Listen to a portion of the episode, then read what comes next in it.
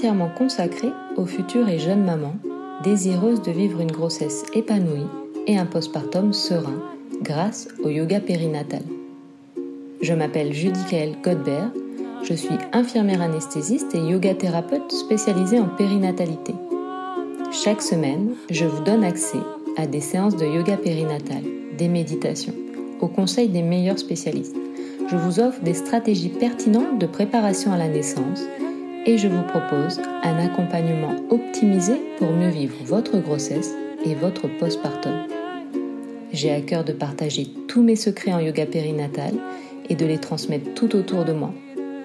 Alors, si toi aussi tu connais des futurs ou jeunes parents que ce podcast peut aider, n'hésite pas à le partager, à t'abonner à ma chaîne ou à le noter sur Apple Podcast. Je te remercie et te souhaite une très belle écoute.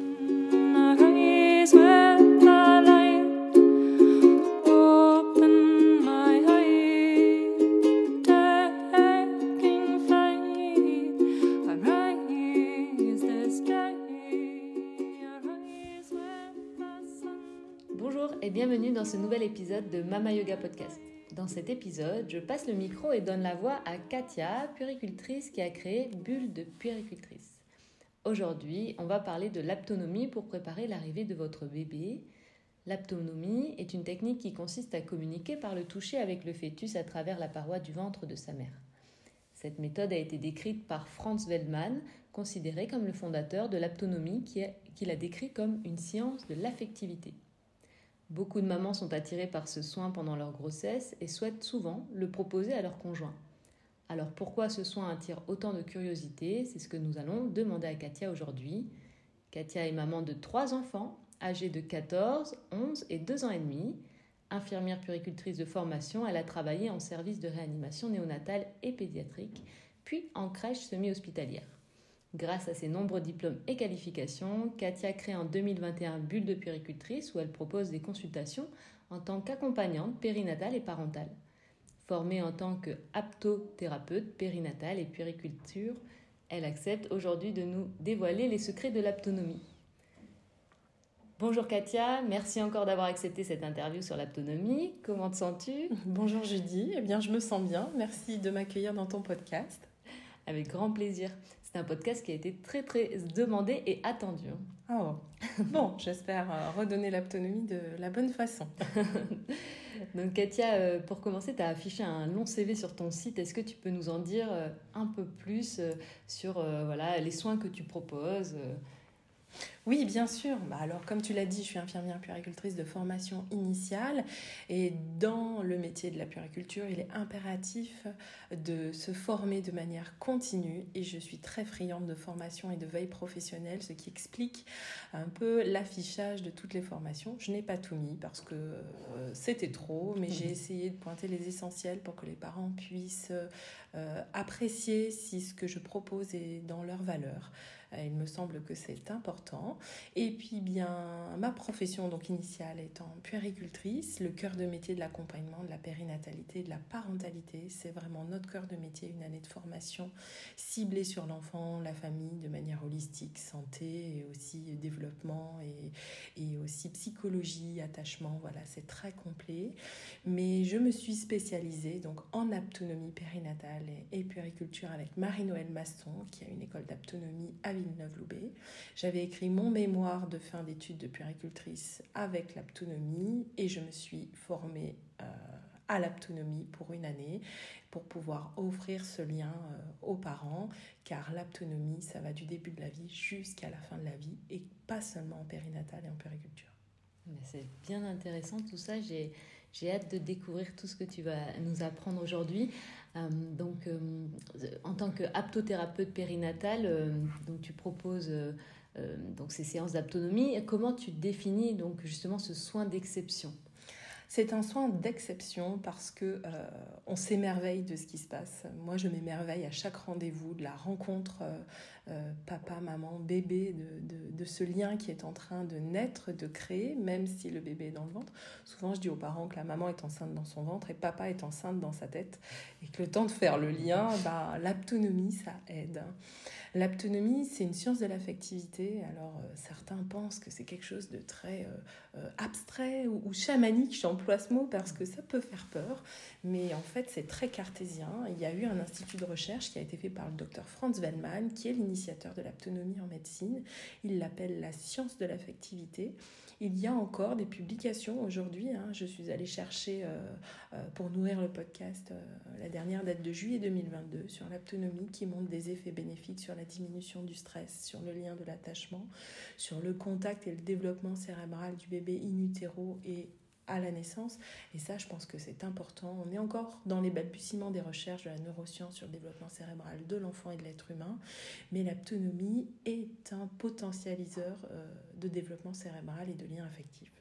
Et donc, quand tu parles de, de, lien affectif, est-ce que donc c'est juste le lien bébé-maman ou aussi euh, papa du coup? Papa.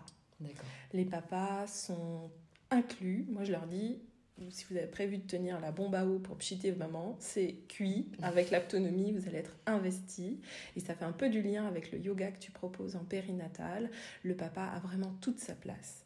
En fait, l'autonomie, c'est euh, dévoiler le bon qui a en nous, le vivant, puisqu'on est des êtres vivants et on a besoin d'être confirmé dans qui nous sommes, ce que l'on est, et on est confirmé ben, par ses parents, son père et sa mère, puisque dans toutes les configurations de famille, de couple, qu'elles soient hétéro, homo, euh, euh, qu'elles soient euh, décomposées, recomposées, il y a toujours un père une mère, même dans une famille monoparentale, il n'y aurait qu'une maman.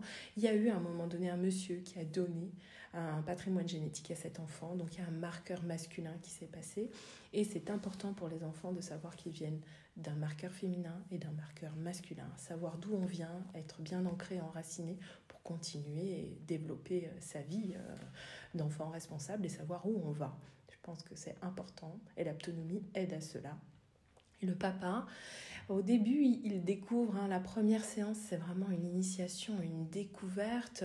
Euh, on fait euh, euh, des techniques d'approche, on fait des techniques pour pouvoir vivre l'autonomie à l'intérieur de soi, savoir où est-ce qu'on en est nous dans notre être vivant pour connecter le corps et l'esprit. Et souvent, moi je dis pas penser, sentir. L'autonomie, c'est vraiment ressentir ce qu'il se passe dans notre corps et pouvoir aussi débrancher ce cerveau qui pensait être un mammifère. L'autonomie, c'est être mammifère avec son cerveau limbique. Et là, pour les cartésiens qui ont besoin de ça, on est branché à son cerveau limbique. Ça passe à travers le nerf parasympathique et on vient déployer nos terminaisons nerveuses pour pouvoir contacter l'autre de manière affective. Oui, je pense que c'est important de, rassurer euh, euh, souvent les papas hein, qui, ont l'impression que c'est euh, moi, souvent, j'ai le retour, non, mais c'est encore une technique hyper perchée. Euh. Bah, en fait, non, ça se passe vraiment au niveau physiologique et chimique. Et ça, je pense que c'est important euh, de le comprendre. Oui, oui, tout à fait. Et, d'être assuré à ce niveau. donc, selon toi, ce soin, il est le plus bénéfique à qui? À la maman, au papa, au bébé, aux trois? Pour moi, ce soin, il est bénéfique pour tous.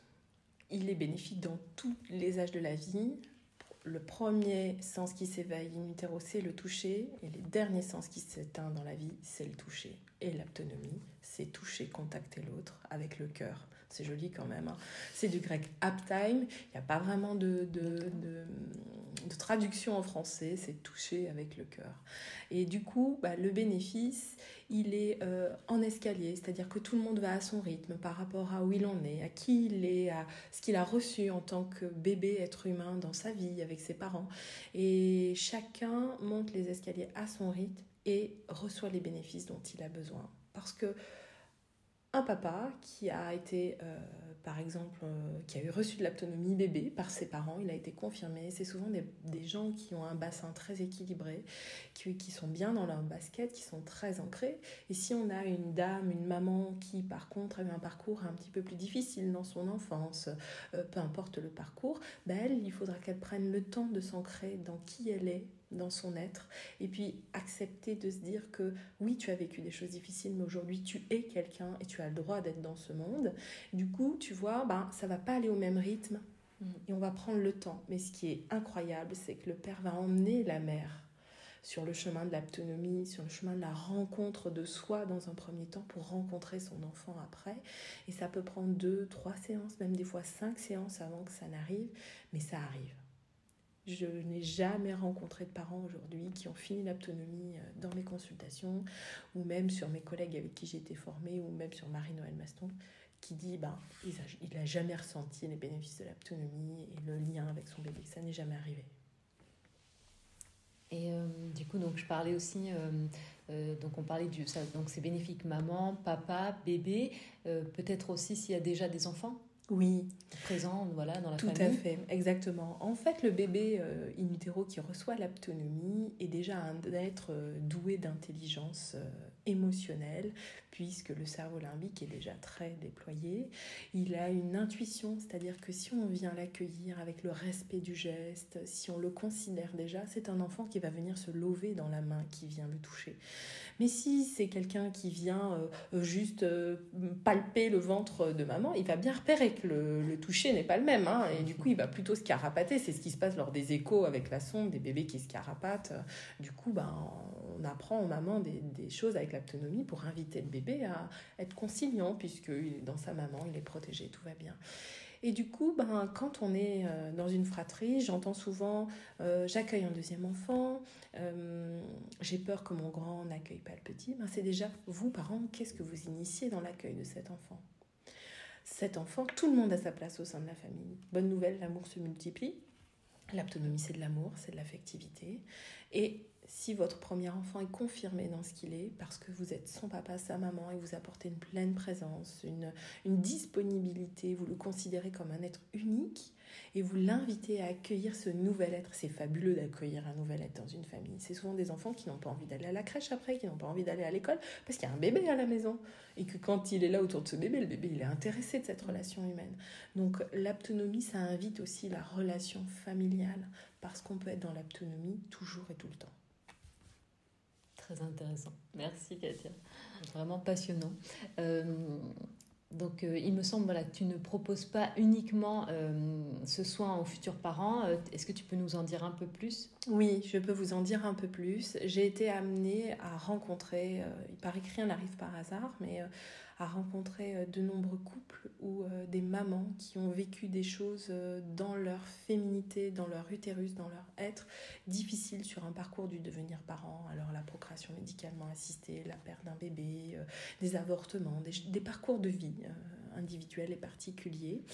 Et avec l'autonomie, au cours de ma formation, j'ai eu la chance d'échanger avec Marie-Noël et on est amené à à accueillir ce qu'il s'est passé dans ce corps qui a meurtri la capacité à faire un enfant, à accueillir un enfant, et pouvoir se dire, ok, ça s'est passé, c'était difficile, c'était très triste, mais aujourd'hui, ça n'existe plus, et toi, femme, tu as le droit d'accueillir un enfant dans ton ventre, dans ton giron douillet. Hein. C'est pas que l'utérus, c'est tout ce qu'il y a autour, c'est tout ce qui compose le giron. On parle de giron douillet en, en en autonomie, euh, euh, bah, dans ton giron, on, va essayer d'apporter euh, de la lumière, de la vie. Et j'accompagne dans ce sens les mamans pour accueillir. Et bien évidemment, je mets toujours en lien avec la possibilité d'un accompagnement psychologique si c'est nécessaire. Parce qu'il faut savoir que c'est pas toujours facile de passer le pas de se faire accompagner psychologiquement. Et des fois, rencontrer un professionnel qui aide, fasse levier, ça aide. Et on a toujours besoin d'être accueilli dans qui on est et nos difficultés pour pouvoir continuer. Donc euh, la sororité autonomie, ben c'est ça. D'accord. Et du coup, ça s'adresse donc aux mamans, j'imagine. Donc là, c'est des séances plutôt individuelles, sans le papa, ça peut être sans l'accompagnant. Ça peut être les deux. Ça peut être accueillir exactement selon les demandes. J'ai eu des mamans à accueillir seules, j'ai eu des couples, euh, et euh, j'ai eu à le faire aussi en la présence de bébés déjà euh, in utero, avoir besoin de, de, de, dire à ce bébé qu'il a le droit de prendre sa place, parce que ce qui s'est passé avant lui, c'est pas de sa faute, et que son papa et sa maman l'attendaient ce bébé, et qu'aujourd'hui il est là. Donc euh, il peut prendre toute sa place et son papa et sa maman l'aiment. Et oui, il y a eu un autre bébé avant qui a existé. C'est important de le nommer, de le dire, pour que le bébé existant, vivant dans le ventre, dans le giron de maman, puisse bien grandir et être quelqu'un dans le monde. D'accord. Donc, on, juste pour bien euh, reconfirmer, donc c'est une séance qu'on peut faire euh, soit voilà suite à un événement difficile avant de retomber enceinte, ou soit euh, ben voilà je suis enceinte et j'ai besoin d'être rassurée, de rassurer mon bébé. et à ce moment-là, je peux consulter aussi. Tout à fait. Ou ça peut être fait sur un parcours de PMA. Bah, c'est très difficile les parcours de PMA mm. et pouvoir redonner de la souplesse à cet utérus qui est contractile et susceptible parfois pour que les deux équipements génétiques masculin-féminin se rencontrent et puissent être accueillis dans un utérus douillet. Ben, on peut faire également de l'autonomie pour s'aider libérer des choses et connecter le corps et l'esprit. Merci. Euh, alors en priorité, euh, à qui s'adresse l'autonomie euh, selon toi?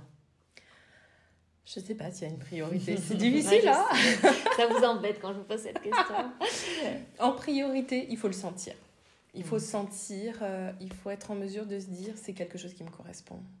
Alors j'ai souvent des gens qui m'appellent, des couples, des fois c'est des papas hein, qui m'appellent, pas forcément des mamans, qui me disent on va parler de l'autonomie, je veux savoir ce que c'est. J'ébauche un petit peu.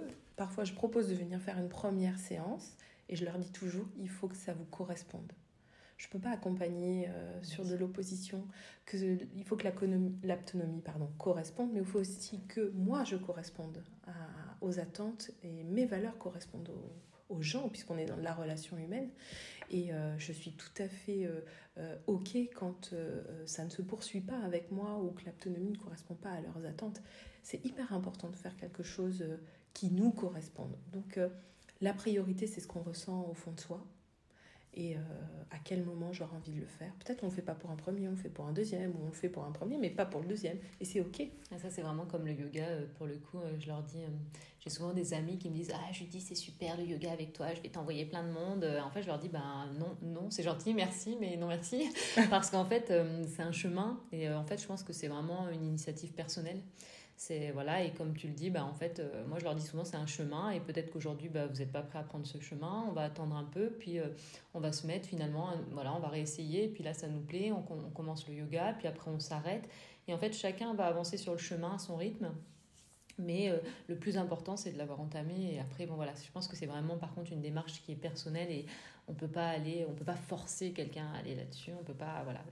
Toute façon, si on n'adhère pas, ça marchera pas. Exactement. Donc, euh, on aura beau m'envoyer, euh, je leur dis, vous avez beau m'envoyer des, copines, tout ça, euh, si elles sont pas prêtes ou si ça leur parle pas, les effets du yoga ne prendront même pas. Enfin, hmm. c'est pareil pour la méditation, donc pareil pour l'autonomie. Exactement, c'est pareil pour l'autonomie. il faut le vivre pour le comprendre. Tout à fait. Mais il faut que ça corresponde à ce qu'on attend aussi. Hmm. Et du coup, euh, est-ce que tu dirais que l'autonomie, euh, donc tu nous parles de séance découverte, mais j'imagine c'est pas une seule séance, euh, ou, enfin comment ça se présente? C'est une séance et plus si affinité? Est-ce que c'est deux séances ou est-ce qu'au contraire c'est tout un protocole à respecter avec plusieurs séances? Alors, le docteur Franz Feldman a bien fait les choses dans le yoga périnatal. Il a vraiment travaillé longuement et puis euh, la formatrice, donc Marie-Noëlle Mastron, qui a été formée et qui a suivi Franz Feldman euh, tout du long de sa carrière, elle a eu cette chance, euh, le dit, hein, il y a vraiment des choses très précises. Quand j'ai été formée à l'autonomie par ses soins, elle nous disait il faut faire des gammes, c'est des gestes très précis parce que c'est pas n'importe quoi c'est de la science de l'affectivité, c'est de l'accompagnement humain et on doit être très précis pour que ça fonctionne. Et euh, quand je retransmets les gestes, euh, je leur casse un petit peu les pieds aux parents. Je dis au papa, non, c'est pas comme ça, c'est comme ça. Alors des fois, ils me disent, mais c'est 2 cm. Bah oui, mais c'est 2 cm, c'est important. Et, du coup, euh, oui, je me suis un petit peu garée. Oui, donc on se disait, est-ce que c'est un parcours Voilà, est-ce que c'est plusieurs séances Oui, ça y est, ça me revient. Merci Judy. Eh bien, écoute, L'important, c'est de le vivre. L'important, c'est de le vivre. Dans la meilleure des, des, façons, c'est le commencer quand on sent bébé sentir, à bouger pardon, à l'intérieur de soi. Parce que c'est là que c'est le plus parlant.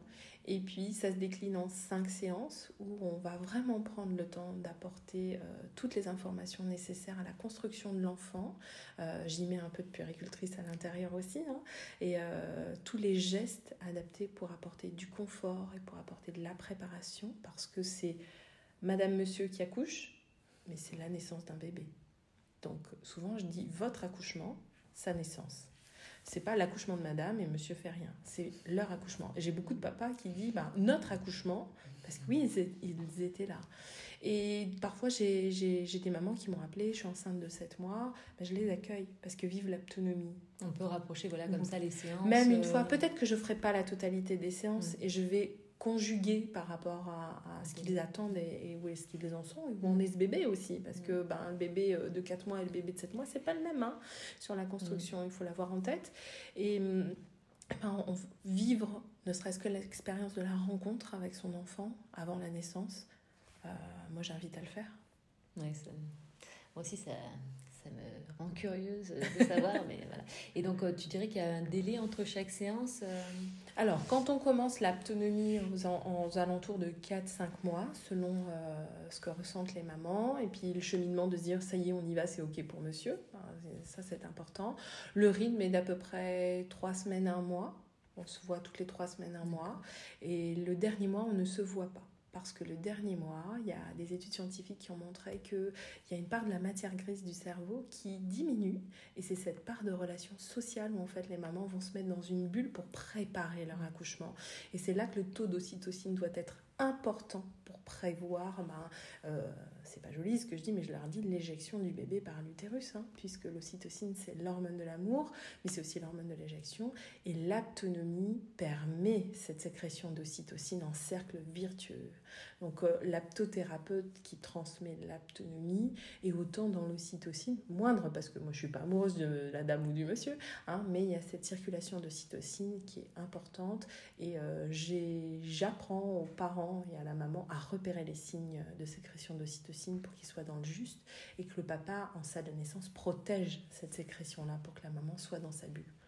Donc, je ne les vois pas le dernier mois. Ça rejoint beaucoup euh, ce que je leur transmets sur les ateliers naissance.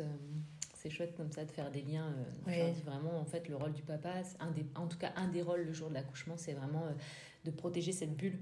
Et je dis, vous avez vraiment un rôle de protection euh, pour euh, voilà, protéger euh, maman, bébé. Enfin, ce qui est en train de se passer, c'est à vous, c'est précieux. Et justement, de limiter un peu les interférences extérieures. Oui, oui, oui. Donc, c'est chouette. c'est vraiment chouette. Tout ça fait du lien. Oui, oui, il y a beaucoup de choses qui font du lien, c'est vrai.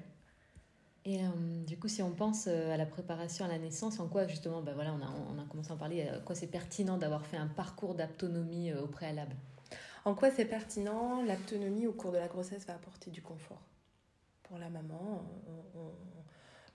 au cours des séances, euh, j'accompagne les papas pour qu'ils prennent leur pleine place de protecteur et euh, qu'ils apportent du confort à la maman. Mais il y a aussi euh, des choses qui sont vues avec la maman pour qu'elle puisse apporter un autoconfort parce que c'est important de se ressourcer soi pour être bien avec l'autre et bien avec son bébé.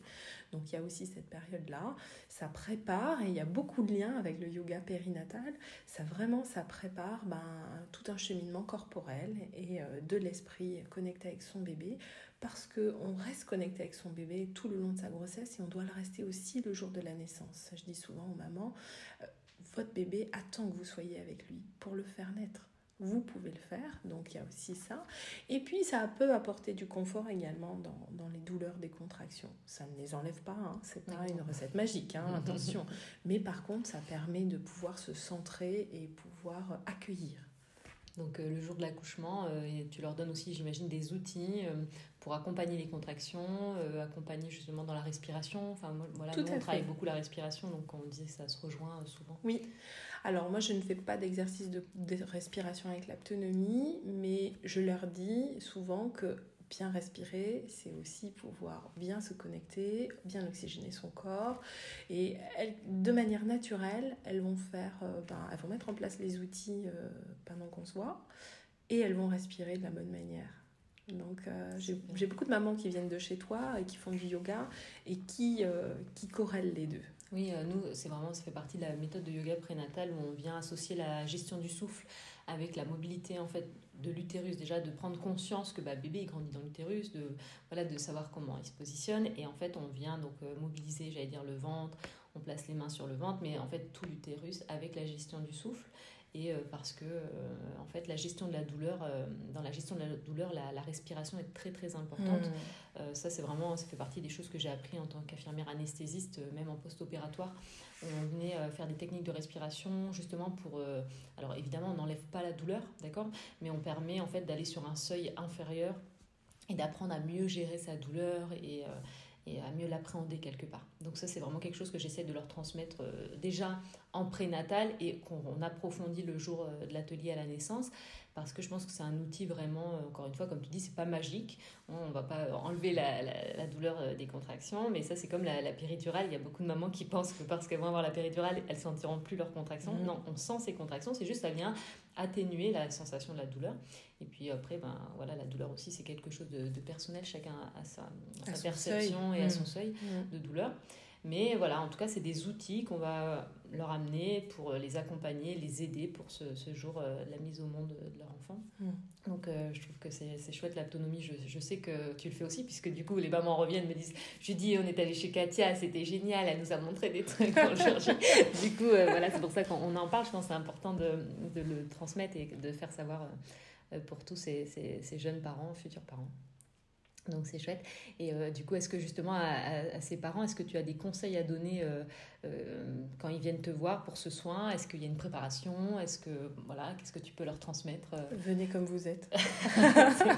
on fait pas de pub. voilà, on fait pas de pub, mais c'est ça. D'accord. C'est vraiment, je les accueille comme ils sont, avec leur bagage, avec leurs attentes, avec leur imaginaire, et on essaye de, de composer tout ça dans ce qu'ils sont. J'ai pas une séance d'autonomie qui se ressemblent. Chacun, je te l'ai dit, va à son rythme et, euh, et j'accompagne, j'essaye d'accompagner de la manière la plus humble possible ses parents dans, dans ce chemin-là, de manière à ce qu'ils trouvent leur place dans l'autonomie et qu'ils puissent le faire perdurer après la naissance. Parce que l'autonomie dans le soin, je le pratique aussi avec les enfants dans mes consultations de puéricultrice, et eh ben, ça a sa place. Et je le fais auprès de mes enfants. Euh, et là, du coup, c'est des séances, euh, quand tu fais de l'autonomie après la naissance, c'est euh, quoi Séance parent-enfant ou un parent et l'enfant, comment ça se passe? Alors, dans l'autonomie périnatale, on propose après les cinq séances une à deux séances selon la disponibilité des parents et de l'enfant d'autonomie.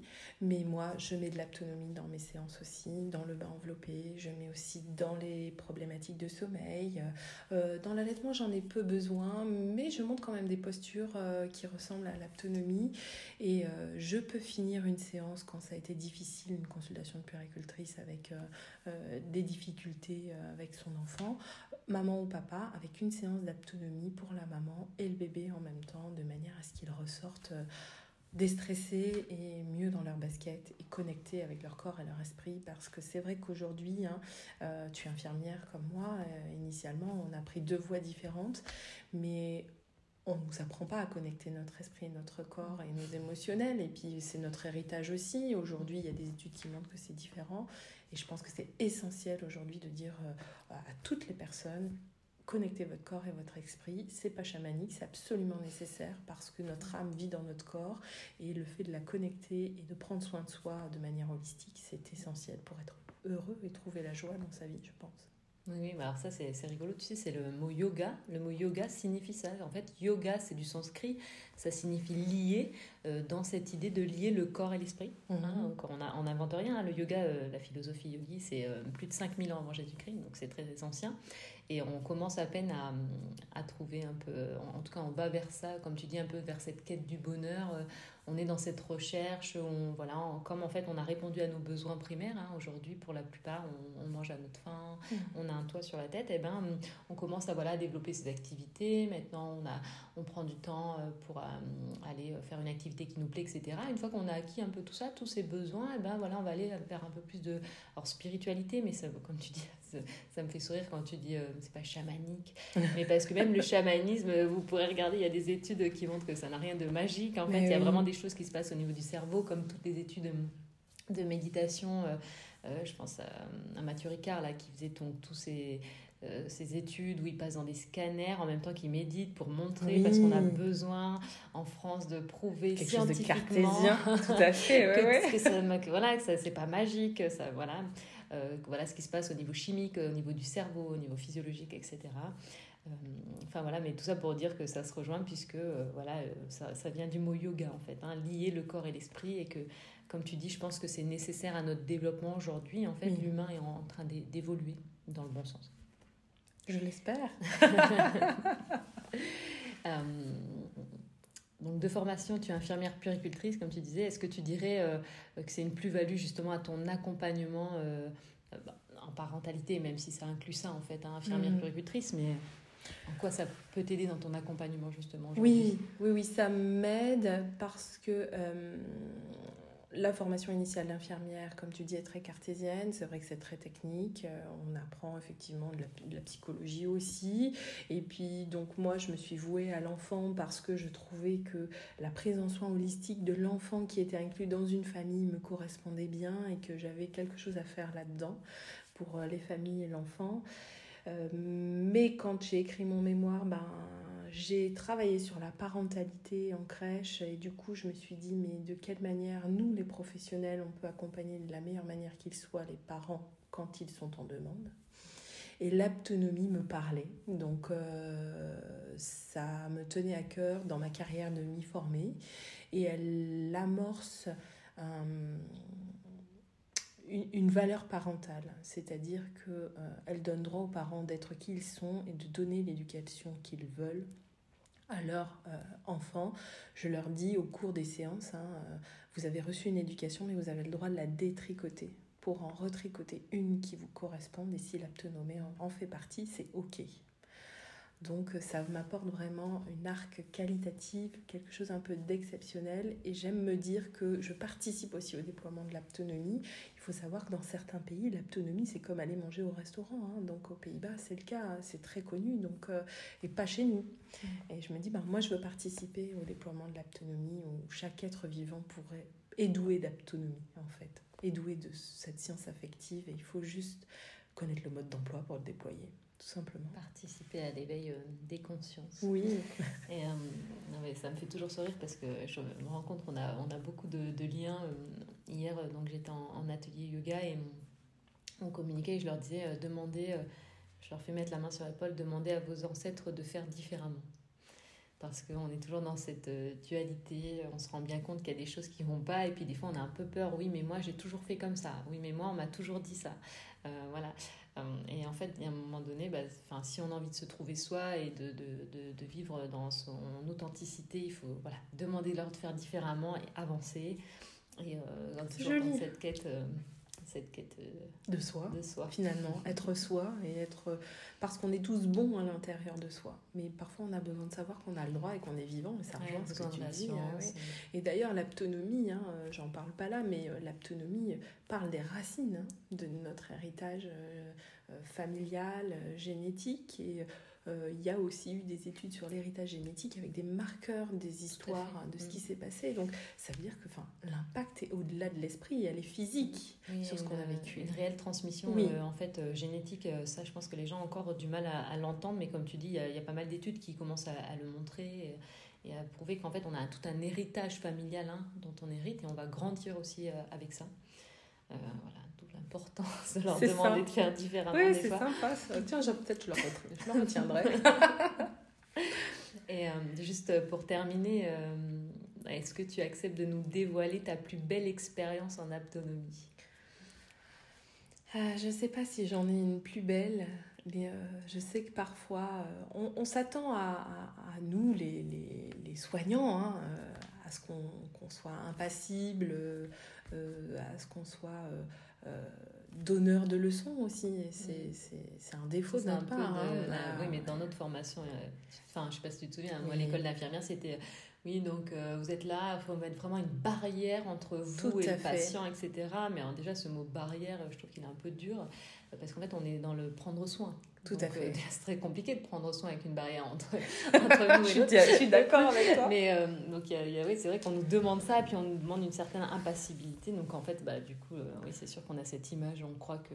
C'est ça, exactement. On a encore cette image-là. Et soignant sachant, bah, moi, je suis, je suis pas un soignant sachant. Oui, des fois, je donne des tips, des choses comme ça, parce que j'ai de la théorie dans mon sac à dos. Mais les experts, c'est les parents pour moi. Et j'apprends d'eux. Et, et je, je, préfère être une guidante. Je suis pas toujours parfaite et heureusement c'est ok comme ça. Parfois je me trompe, mais c'est bon qu'on me le dise. Et ma meilleure expérience, ben c'est, parfois ça m'arrive d'avoir l'alarme avec les parents. et ça pour moi je me dis ben mais c'est génial en fait de pouvoir faire vivre ça à un bébé, de recevoir euh, son père et sa mère dans un contact affectif et d'avoir un bébé qui dans le ventre, euh, c'est pump it up quoi. On a compris le mode d'emploi, mes parents savent comment voilà, rentrer en contact avec moi et les parents le disent, mais c'est pas pareil. Mm. C'est pas pareil que quand euh, je le touche et que je suis pas dans l'autonomie. Bah ouais, parce que vous savez faire. Et ça pour moi c'est ouais, c'est le meilleur ça. J'ai d'excellents retours, encore une fois, euh, sur, bah, je pense à un couple en particulier qui avait fait donc l'autonomie avant l'atelier naissance. Souvent, je leur en parle à l'atelier, mais des fois, je leur en parle un peu avant. Et ils avaient fait euh, l'autonomie avec toi, et donc le jour de l'atelier naissance, mais ils étaient, ah oui, mais je dis, surtout le papa, il disait, oh, mais Katia nous a montré ça, c'est incroyable. ils sont vraiment dans cette euh, fascination et et j'ose imaginer ouais, que ça doit être vraiment incroyable à vivre. Oui, c'est incroyable. Parce que c'est eux qui le font. Moi, comme je leur dis, mon moment de gloire, il est très court. Hein. voilà, il est sur la première séance, les 10 minutes, après, c'est terminé. Hein. C'est eux qui font le job. Hein. L'autonomie, ça se passe chez moi dans les séances, mais ça se passe surtout chez eux, à mm. trois. Mm. À trois. Super. Bah, merci infiniment euh, pour tout ce, tout ce partage, euh, tous ces précieux conseils. Hein, euh, et euh, est-ce que euh, du coup tu as envie de communiquer euh, une dernière info pour ces parents qui auraient encore un petit doute malgré tout ce podcast? Un petit doute. déjà, merci Judy de me donner l'occasion de partager l'autonomie.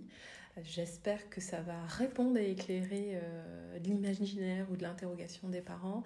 Et j'ai envie de dire à ces parents, bah, il faut le vivre. Venez le vivre, émerveillez-vous de ce que vous recevez dans l'autonomie et rencontrez votre bébé. Merci Katia. Merci. C'est la fin de ce podcast. Euh, je vous laisse euh, du coup euh, voir toutes les infos. On va vous laisser toutes les infos en descriptif du podcast et on se retrouve la semaine prochaine pour un prochain épisode.